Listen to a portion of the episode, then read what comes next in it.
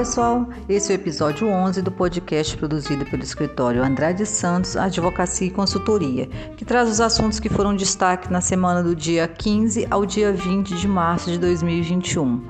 A pauta, infelizmente, não gira longe do Covid e as implicações é, do aumento dos casos, a falta de vagas na, nos hospitais e as iniciativas dos governos estaduais e municipais para diminuir a circulação de pessoas e assim tentar evitar o aumento no número de contágio. Essas medidas têm impacto direto nas relações de trabalho e o podcast se serve para esclarecer vários pontos, como o, os reflexos dos decretos de antecipação dos feriados nas férias, na jornada, hora extra e outros assuntos relacionados ao tema. Também falaremos sobre a publicação da medida provisória 1039 de 2021, que estabelece o auxílio emergencial.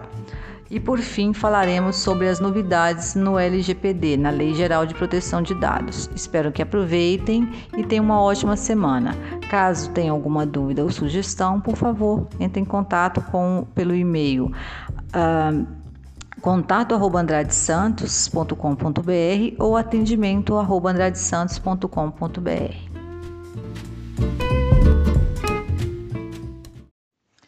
Bom, a questão da semana mais importante é a antecipação de feriados em diversos locais, né? A cidade de São Paulo, alguns é, estados do país estão aventando a possibilidade, né?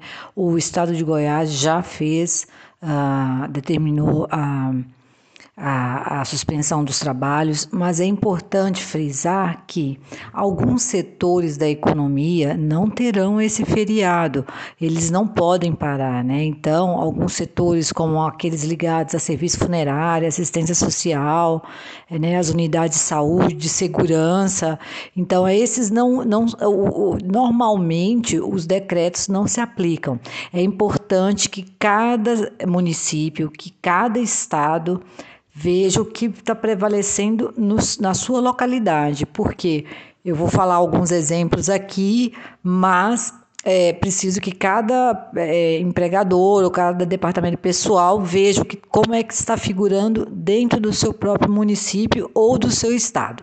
O que eu vou é, explicar agora se aplica de maneira geral. Para o caso de ser feita a antecipação de feriados, como aconteceu na cidade de São Paulo. Muito bem. Primeiro, precisa analisar se o setor que da sua atividade é, se aplica o decreto se você não está inserido no setor de saúde e segurança, se você não está inserido no serviço funerário, no serviço de assistência social, é muito provável que o decreto, sim, vai se aplicar ao seu empreendimento.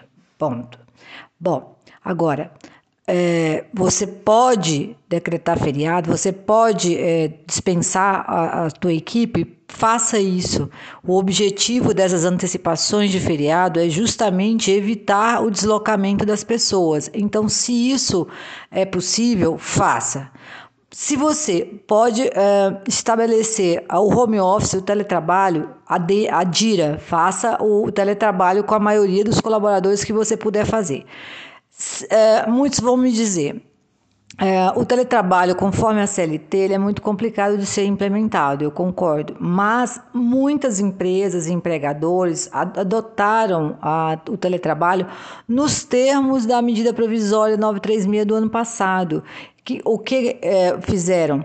Fizeram acordos coletivos, fizeram inserir em convenções coletivas a possibilidade do home office de maneira menos trabalhosa, burocrática do que está na CLT. Então, façam, aproveitem as cláusulas convencionais, os acordos coletivos e adotem o teletrabalho. Aí é importante dizer: se o seu colaborador está de teletrabalho e você não quiser adotar o feriado que o decreto determina, é importante que você ou pague esse dia a 100% ou faça um acordo com esse colaborador que está no teletrabalho para que ele faça a compensação mensal desse dia trabalhado. Então vamos supor, a semana que vem, dia 23 de março, no seu município, no seu estado, foi decretado a antecipação de um feriado aí, vamos supor, de Corpus Christi. Mas você precisa que aquele colaborador continue trabalhando. Ele está de home office ou ele está numa atividade que é impossível parar.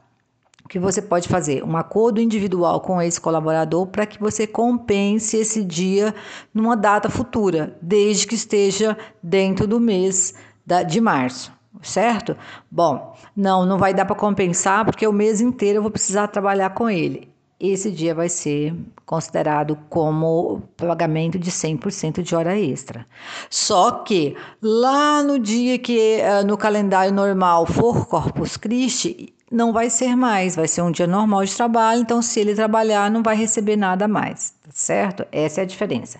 Um outro ponto que é muito importante levantar Caso o seu estado ou seu município esteja com o feriado uh, antecipado, é a questão das férias. Se as férias não podem ser é, é, iniciadas é, em períodos que antecedem datas de descanso, sejam ele feriado, final de semana, atente para que as férias não sejam conferidas em período que antecede o feriado. Esse feriado antecipado vai valer também, certo? Agora, mais uma vez eu reforço: se você tem um acordo coletivo ou uma convenção coletiva que se aproveitou da MP lá do ano passado para fazer férias antecipadas, é, sem prévio aviso, sem aquele aviso de 30 dias, use-as Faça isso agora, aproveite, conceda as férias que já estavam, que não estavam previstas, né? Mas que você tem a cobertura do acordo coletivo, você tem a cobertura da sua convenção coletiva, que você pode avisar sem antecedência dos 30 dias e conceder as férias para aproveitar esse período que realmente não vai ser possível o trabalho, faça isso. Se você puder, faça, porque de todas as formas, como eu falei no início da nossa conversa, o objetivo é manter o colaborador em casa mantê-lo em casa. Então tem, nós temos vários, vários, várias ferramentas que podem ser feitas, né? As férias, o, o, o home office, a adoção pura e simples da, da, do feriado, né? Como dia de descanso. Mas eu reforço, se você não puder conferir o, o, o feriado para o seu colaborador, convoque ao trabalho, lembrando que ele pode concordar ou não, porque hora extra ela não é obrigatória ela é uma faculdade do empregado aderir ou não. Mas é, eu entendo que a maioria da, dos colaboradores também estão sensibilizados com a situação e eu entendo que todos os empregadores só convocarão ao trabalho aqueles que não há mesmo como ficar sem trabalhar. Uh, uma outra situação é para aqueles trabalhadores ou empregadores do meio rural. É uma situação completamente diferente daqueles trabalhadores do meio urbano.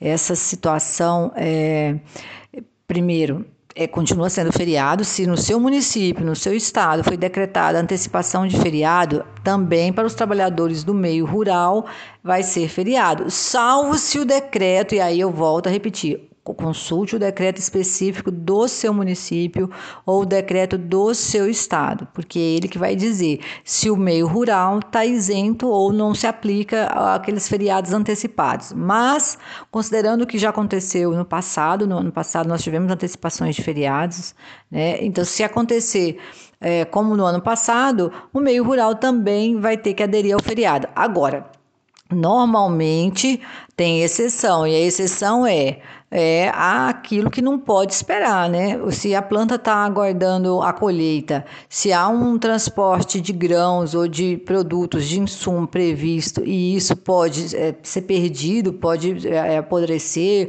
ou perder prazo em algum porto ou coisa do gênero, gênero alimentar, grão é, ou a própria colheita, que é quem ainda está fazendo, pode ter certeza que está autorizado a trabalhar. O único, a única questão é sempre a necessidade de ou compensar ou pagar o 100%. Lembrando que em qualquer das duas hipóteses é preciso que seja documentado. Não se esqueçam de documentar, porque o documento é a prova, o documento é a segurança que o empregador tem de que está fazendo tudo certo. Essas são considerações é, genéricas sobre a, a, a questão da, da, das antecipações de feriados, lembrando que sempre o que o sindicato e o empregador negociarem prevalecem sobre o, o, o que é o decreto, mas lembrando sempre qual é o objetivo. O objetivo é evitar a, o fluxo de pessoas sem necessidade, né? Então são orientações genéricas. Eu peço que vocês vejam o que está prevendo aí no seu local de trabalho e consulte o jurídico, consulte a sua assessoria jurídica para saber o que fazer em cada caso concreto, tá certo? O governo publicou finalmente, no dia 18 de março, a medida provisória 1039 de 2021, que cria as regras para o pagamento do auxílio emergencial. Esse auxílio ele é para trabalhadores informais e beneficiários da Bolsa Família, portanto, não se aplica àqueles trabalhadores com carteira assinada, certo? Portanto, como foi explicado no podcast da semana passada, há uma diferença entre benefício emergencial e auxílio emergencial. O benefício emergencial atende aqueles trabalhadores que têm a carteira de trabalho assinada e o contrato foi suspenso ou houve uma redução de jornada. E o auxílio emergencial é aquele pago para aqueles trabalhadores que não têm carteira assinada, que estão na informalidade, ou aquelas famílias que recebem a Bolsa Família. É importante frisar somente aquelas pessoas que receberam esse auxílio emergencial no ano passado terão direito a receber esse ano. Não haverá novos cadastros. E também é, vai ser apenas uma pessoa por família a receber o benefício, ou, ou no caso, o auxílio. Sendo que, se é uma pessoa ah, que mora só, o valor vai ser de 150 reais. Se é uma família que tem é, né, o marido, a esposa, enfim, uma família multi. É, é, de, com múltiplas pessoas, o valor vai ser de 250 reais. E o valor máximo a ser pago é 375 reais, que é aquele pago para a família em que a mãe é, só existe a mulher como chefe de família e é ela o esteio, né? Com outros membros, podem ter crianças, avós, avós, mas é a mulher o, o chefe da família. Essa, essa família vai receber o valor de 375 reais. É, quem pode receber, né, como eu já disse, aqueles que são trabalhadores informais e beneficiários da Bolsa Família, infelizmente, só quem tem renda mensal de até três salários mínimos, tá? E a renda familiar por pessoa, né, se for dividido, é, três salários mínimos é a soma total de todas as pessoas da casa. E aquele que está só ou se for considerado individualmente, a pessoa tem que receber até meio salário mínimo por mês certo? É, infelizmente, também quem estiver recebendo algum tipo de auxílio do INSS, da Previdência Social, também não será contemplado com um auxílio emergencial. Então, se é uma pessoa que trabalhou em 2020 e hoje está na condição de segurado do INSS, está recebendo o auxílio doença, embora não seja mais empregado, essa pessoa também não vai receber o auxílio emergencial, certo? Uh, pessoas eh, menores de 18 anos, os presidiários, todas essas pessoas não receberão o auxílio emergencial. Não vai haver necessidade de fazer nenhum pedido, ele é automático. Quem recebeu o ano passado e preencher essas características receberá automaticamente, conforme aconteceu também quando o auxílio emergencial foi pago em 2020. Nós temos ainda essa semana duas importantes notícias relacionadas à Lei Geral de Proteção de Dados. A primeira, que na verdade aconteceu no final da semana passada, mas é, foi divulgado, né, ganhou mais ênfase no início dessa semana, foi a publicação pela Autoridade Nacional de Proteção de Dados do seu regimento interno. Por que essa notícia é importante? Porque é nesse é, documento que se estabelecem as competências, as, os requisitos de cumprimento de é, obrigações, quais são os órgãos a quem eles são destinados. É um importante passo para que a, a, finalmente a LGPD ganhe força e sejam implementadas as regras de fiscalização de seu cumprimento.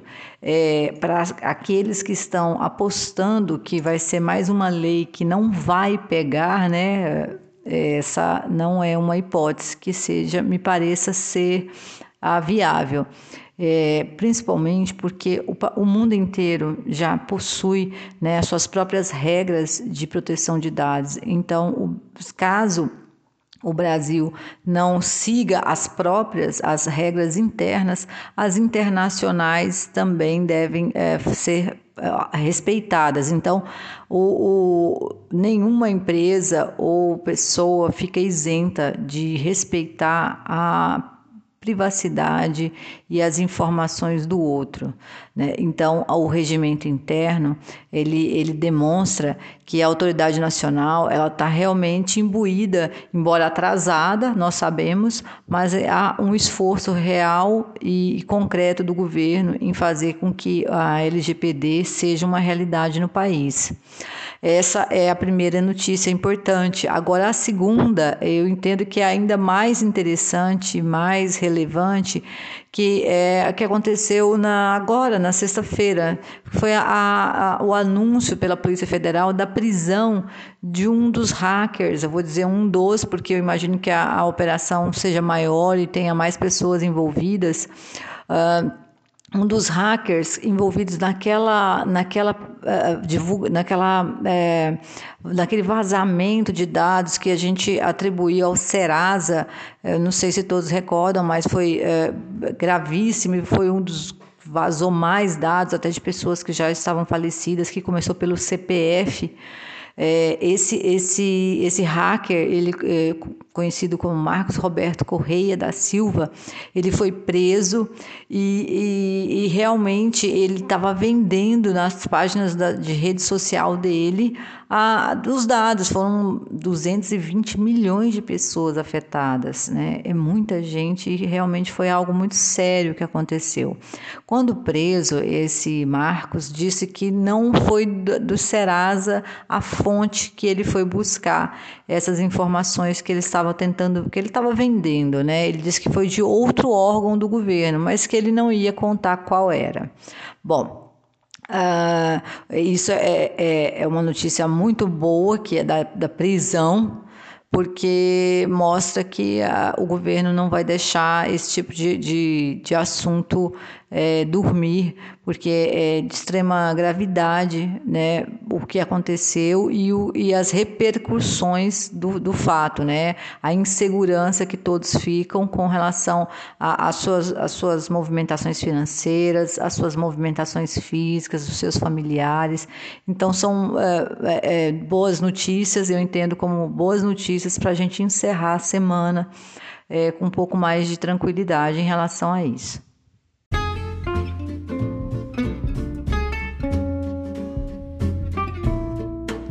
De fato a semana foi marcada pelo aumento dos casos, né? Infelizmente, eu gostaria de dar, é, de finalizar esse podcast contando que houve uma regressão, mas isso ainda não é realidade.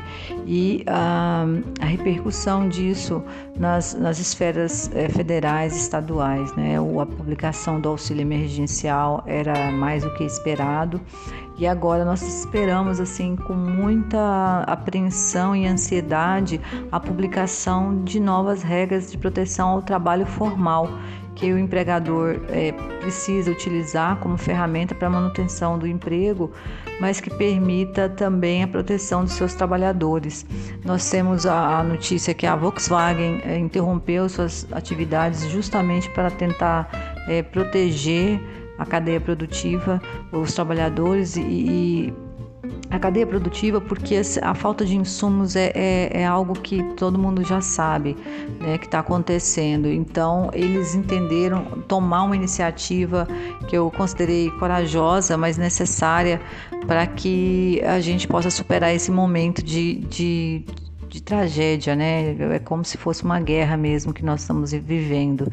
Mas eu quero novamente é, deixar uma mensagem de positiva, de, de, de paciência, de esperança e de esforço. Eu peço que todos realmente se esforcem para que a gente possa superar da melhor maneira possível, com menos perdas possíveis, né, seja do trabalhador dos seus familiares, né?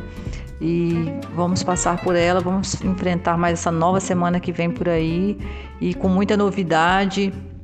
É, assim que elas surgirem, eu vou começar a mandar através do Telegram e depois a gente faz esse, esse resumão no final da semana, certo? São as novidades que eu tinha para essa semana. Desejo a todos que se cuidem, se protejam, protejam os teus e muita saúde.